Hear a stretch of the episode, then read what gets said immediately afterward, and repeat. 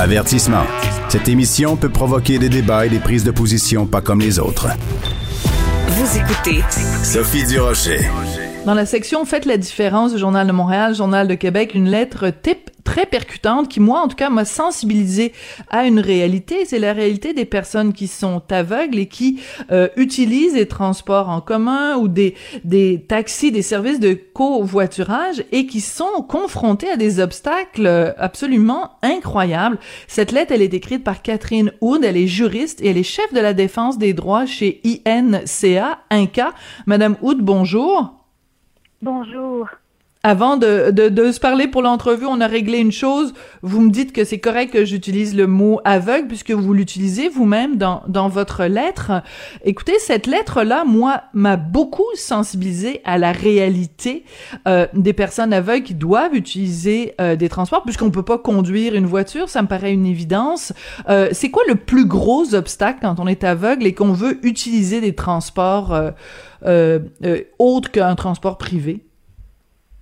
Ben, je vous dirais que le plus gros obstacle dans les faits, c'est justement la méconnaissance de ces obstacles-là.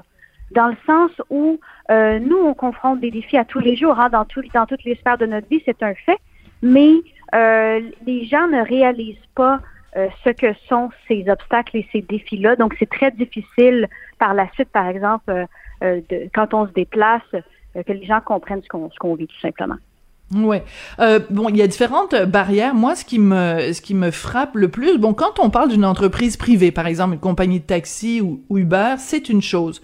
Mais quand on parle de transport euh, public, euh, des stations de métro, des autobus, comment se fait-il qu'on soit pas plus sensibilisé en 2022 Comment ça se fait que ce soit à ce point-là un casse-tête? Euh, C'est pas comme si ça faisait deux ans qu'il y avait des personnes aveugles au Québec. Je veux dire, c'est très fâchant de se rendre compte qu'il y a autant d'obstacles? C'est un fait, mais vous savez, c'est un peu un cercle vicieux, hein, parce que le fait qu'il y ait autant d'obstacles fait en sorte que forcément les personnes aveugles sortent moins, donc qu'on les entend moins, qu'on entend moins les difficultés, et bien, étant donné que ces obstacles-là sont pas réglés, bien évidemment, ça fait en sorte que justement on nous entend moins. Donc c'est malheureusement un peu un cercle vicieux. Ouais, non, je comprends. Euh, mais en fait, euh, cette, euh, c'est, c'est un cercle vicieux qui crée de l'isolement parce qu'à partir du moment où justement il y a moins euh, de personnes aveugles qui qui qui circulent, nous, excusez-moi de l'expression, mais on les voit moins, donc on est nous-mêmes moins sensibilisés à cette réalité-là. ce que j'aime de votre lettre, Madame Hood, c'est que vous nous parlez de solutions qui existent, entre autres, mieux former le personnel, inclure des informations en braille, ajouter une assistance à la navigation. Les solutions que vous proposez me semblent assez simples. Comment se fait-il qu'elles ne soient pas implantées? Ben pour certaines grandes sociétés, euh, je pense que c'est des choses qui s'en viennent. C'est un tournant qu'on va prendre dans les prochaines années. Euh, mais c'est une bonne question. Je, je pense que historiquement, euh, il y a vraiment un, un, changement de culture à opérer dans la société quant euh, à, à la vision qu'on a des personnes qui ont des limitations. Je pense que pendant longtemps, on a considéré que ces personnes-là n'étaient pas en mesure vraiment d'être inclus dans la société. Puis je pense que tranquillement, on réalise que c'est tout à fait possible. Et en fait, euh, c'est un peu là comme l'image euh, c'est la société qui fait qu'on n'est pas inclus. C'est pas réellement nous et notre limitation. Donc, c'est comme une personne en fauteuil roulant qui fait face à un escalier. Je veux dire, si c'était un ascenseur, il n'y a aucun souci. Oui, mais justement, la question se pose. Moi, je ne comprends pas euh, comment se fait-il que quand on a créé ces stations de métro-là, Comment ça se fait qu'on n'a pas mis des ascenseurs partout? Comment ça se fait qu'on met qu'il y a encore des marches devant autant de commerces? Comment ça se fait qu'il y ait, qu'il y ait autant de, de, limitations? Parce que en plus, vous nous, vous nous parlez dans votre lettre, vous donnez l'exemple. Par exemple, Vancouver, la compagnie Translink qui a équipé ses arrêts d'autobus d'un horaire et d'informations tactiles. Ben, pourquoi à Montréal ou euh, pourquoi on n'a pas ça ici? Ben, je suis tout à fait d'accord avec vous. je pense que c'est, justement un, un, un enjeu d'éducation et de sensibilisation. Si les gens réalisent pas qu'on en a besoin, ben c'est pas là. c'est sûr que sans être des coûts extrêmes, il y a une question de coût ici parce que quand on crée des lieux accessibles à la base, ça coûte beaucoup moins cher que quand on les modifie pour les rendre accessibles. Bien sûr. C'est toujours un enjeu. Euh, donc, je pense que c'est toutes des questions de ça. Mais nous, on a très hâte que ça le soit, hein, parce que comme je disais euh, dans ma lettre, ben il n'y a pas de signalisation accessible pour nous. Donc, on, on, va, par exemple, dans une station de métro euh, de mémoire. On apprend, on apprend le réseau de mémoire où on se fait une représentation mentale. Puis là, ce qui arrive particulièrement après la pandémie, c'est qu'après deux ans pour prendre le métro, les gens, la mémoire, euh, c'est une faculté qui oublie. Hein, donc, euh. Ah oui! J'avais pas pensé à ça, mais vous avez tout à fait raison.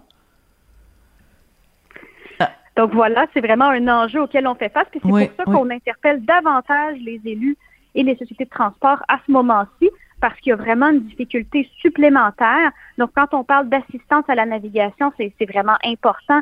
C'est pour essentiellement, c'est de la signalisation accessible, donc pour dire aux gens où sont les portes, où sont les différentes directions, parce que sinon, ben, on cherche dans la station, je veux dire, on finit par se trouver, puis les gens sont très gentils, mais c'est quand même difficile. Oui, euh, vous soulignez dans votre lettre, euh, encore une fois très percutante, euh, bon, il y a 200 000 personnes qui ont une limitation visuelle en ce moment au Québec. Avec le vieillissement de la population, bien sûr, ce chiffre-là va augmenter. Qu'est-ce que vous espérez obtenir en écrivant cette lettre ouverte dans le Journal de Montréal, Journal de Québec? En fait, on espère surtout, moi personnellement, puisque je suis une personne aveugle, mais chez INCA, un peu réveiller les élus au sujet que les personnes aveugles ont vraiment besoin qu'on se penche bon, sur leur cas d'une certaine façon, et surtout dans le cas des transports parce que euh, c'est vraiment un enjeu. Je veux dire, une personne aveugle, si elle peut pas se déplacer euh, de manière autonome, ben comment est-ce qu'elle peut trouver un emploi, par exemple, et devenir un contribuable? Et éventuellement, dans ce cas-ci, si on devient un contribuable, ben coûter beaucoup moins cher à la société. Donc, en effet, il y a une logique euh, qui est assez euh, implacable. J'encourage tout le monde à aller lire euh, votre lettre, Madame Wood, pour justement nous sensibiliser à cette réalité, puis surtout sensibiliser les décideurs. Hein, c'est vraiment ça qu'on veut. Ça s'intitule Terminus accessibilité, une lettre très bien, très bien défendue. On voit que, comme juriste, hein, vous, vous savez comment bâtir un, un argument, Madame Wood. Vous êtes juriste et chef de la défense des droits chez INCA. Merci beaucoup d'être venu nous parler aujourd'hui pour nous sensibiliser à cette réalité-là. Ben, ça fait très plaisir. Merci à vous. Merci. Et c'est comme ça que se termine l'émission. Merci beaucoup à Jean-François Roy, à la mise en onde, à la réalisation, à la recherche, il y avait, ben, comme d'habitude, hein, vous les connaissez maintenant, euh, euh, Charlotte Duquette, j'allais dire, vous les connaissez maintenant, puis là, je me serais trompée dans leur nom, ça aurait été assez rigolo. Donc, Charlotte Duquette, Frédéric Houle, Jean-Nicolas Gagné, euh, tout ce monde-là qui donne un coup de main et met l'épaule à la roue à la recherche. Merci à vous d'être fidèles au poste. Et puis, on se retrouve demain pour la dernière de la saison, mais vous en faites pas, il y a plein d'excellents animateurs qui vont être avec vous pendant tout l'été à Cube Radio.